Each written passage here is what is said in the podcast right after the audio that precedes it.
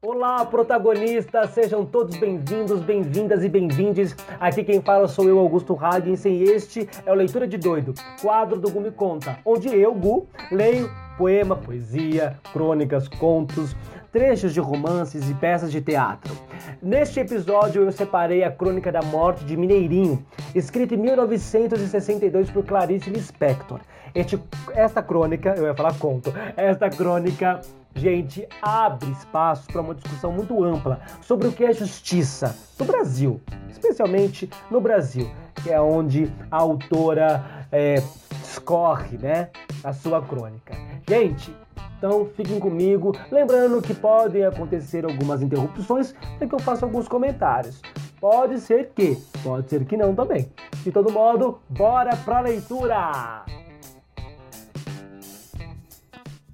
É, Suponho que é em mim, como um dos representantes de nós, que devo procurar por que está doendo a morte de um facínora.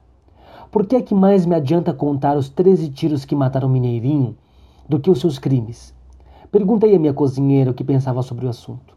Vi no seu rosto a pequena confusão de um conflito, o mal-estar de não entender o que se sente, o de precisar trair sensações contraditórias por não saber como harmonizá-las. Fatos irredutíveis mas revolta irredutível também, a violenta compaixão da revolta. Sentir-se dividido na própria perplexidade diante de não poder esquecer que Mineirinho era perigoso e já matara demais. E, no entanto, nós o queríamos vivo. A cozinheira se fechou um pouco, vendo-me talvez como a justiça que se vinga. Com alguma raiva de mim, que estava mexendo na sua alma, respondeu fria: O que eu sinto não serve para se dizer. Quem não sabe que Mineirinho era criminoso? Mas tenho certeza de que ele se salvou e já entrou no céu. Respondi-lhe que mais do que muita gente que não matou. Por quê? No entanto, a primeira lei, a que protege corpo e vida insubstituíveis, é a de que não matarás. Ela é a minha maior garantia. Assim não me matam, porque eu não quero morrer, e assim não me deixam matar, porque ter matado será escuridão para mim. Esta é a lei.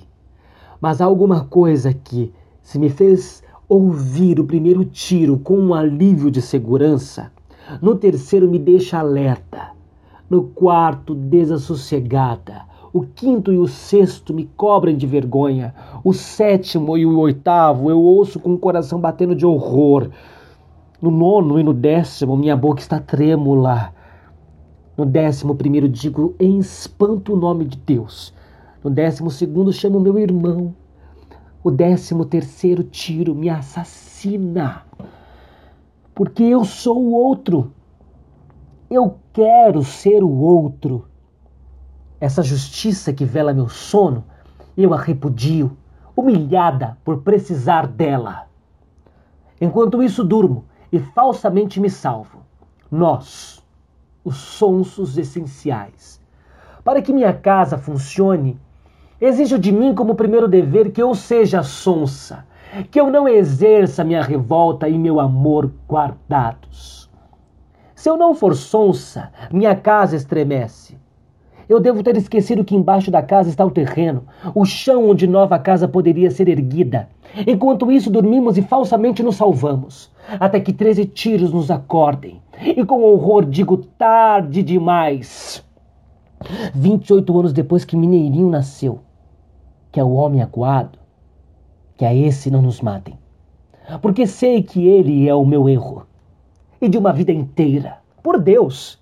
O que se salva às vezes é apenas o erro. E eu sei que não nos salvaremos enquanto o nosso erro não nos for preciso. Meu erro é o meu espelho, onde vejo o que em silêncio eu fiz de um homem.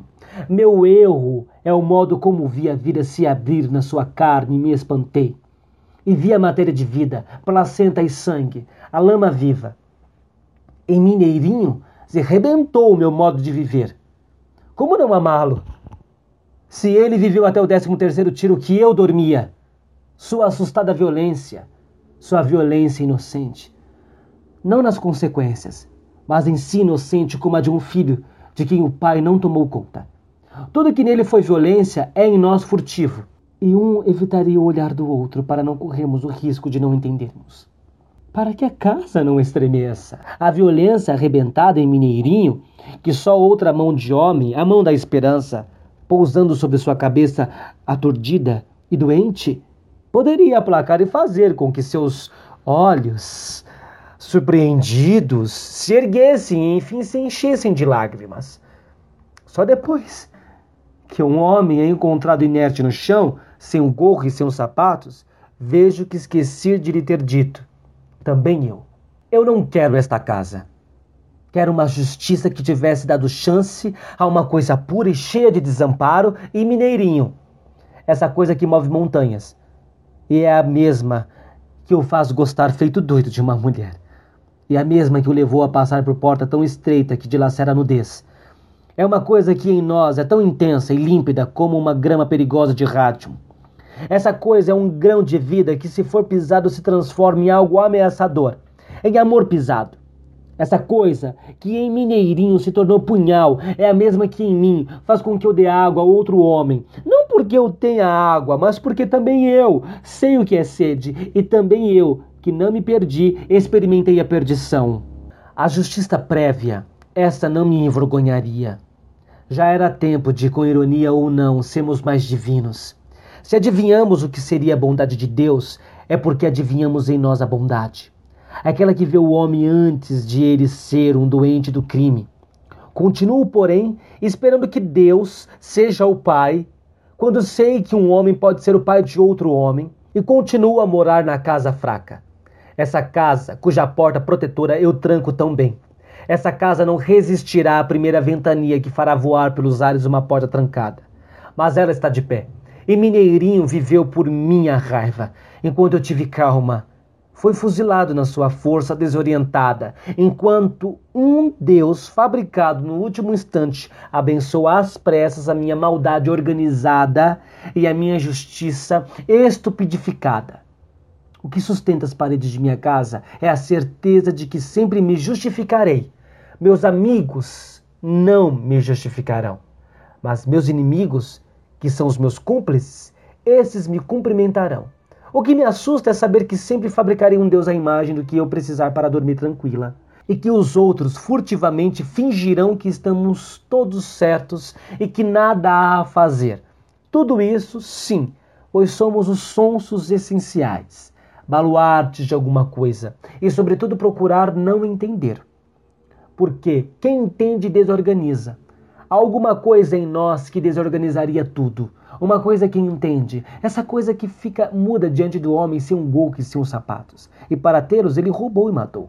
E fica muda diante do São Jorge de ouro e diamantes. Essa alguma coisa muito séria em mim fica ainda mais séria diante do homem metralhado. Essa alguma coisa é o assassino em mim? Não, é o desespero em nós, feito doidos. Nós o conhecemos, é esse homem morto onde a grama de rádio se incendiara mas só feitos doidos. E não como sonsos. O conhecemos. É como doido que entro pela vida que tantas vezes não tem porta, e como doido compreendo o que é perigoso compreender, e como doido é que sinto o amor profundo, aquele que se confirma quando vejo que o rádio se irradiará de qualquer modo. Se não for pela confiança, pela esperança e pelo amor, então miseravelmente pela doente coragem de destruição. Se eu não fosse doido, eu seria 800 policiais com 800 metralhadoras e esta seria minha honorabilidade. Até que viesse uma justiça um pouco mais doida, uma que levasse em conta que todos temos que falar por um homem que se desesperou porque neste a fala humana já falhou. Ele já é tão mudo que só o bruto grito desarticulado serve de sinalização. Uma justiça prévia que se lembrasse de que nossa grande luta é a do medo e que um homem que mata muito é porque teve muito medo.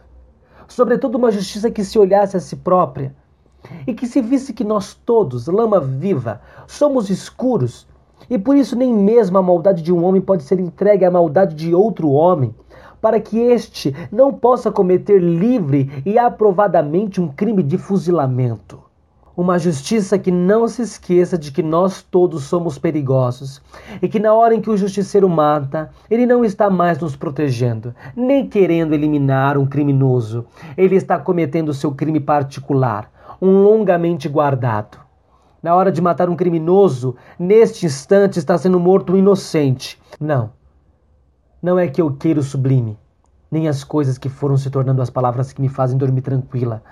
Mistura de perdão, de caridade vaga, nós que nos refugiamos no abstrato. O que eu quero é muito mais áspero e mais difícil. Quero o terreno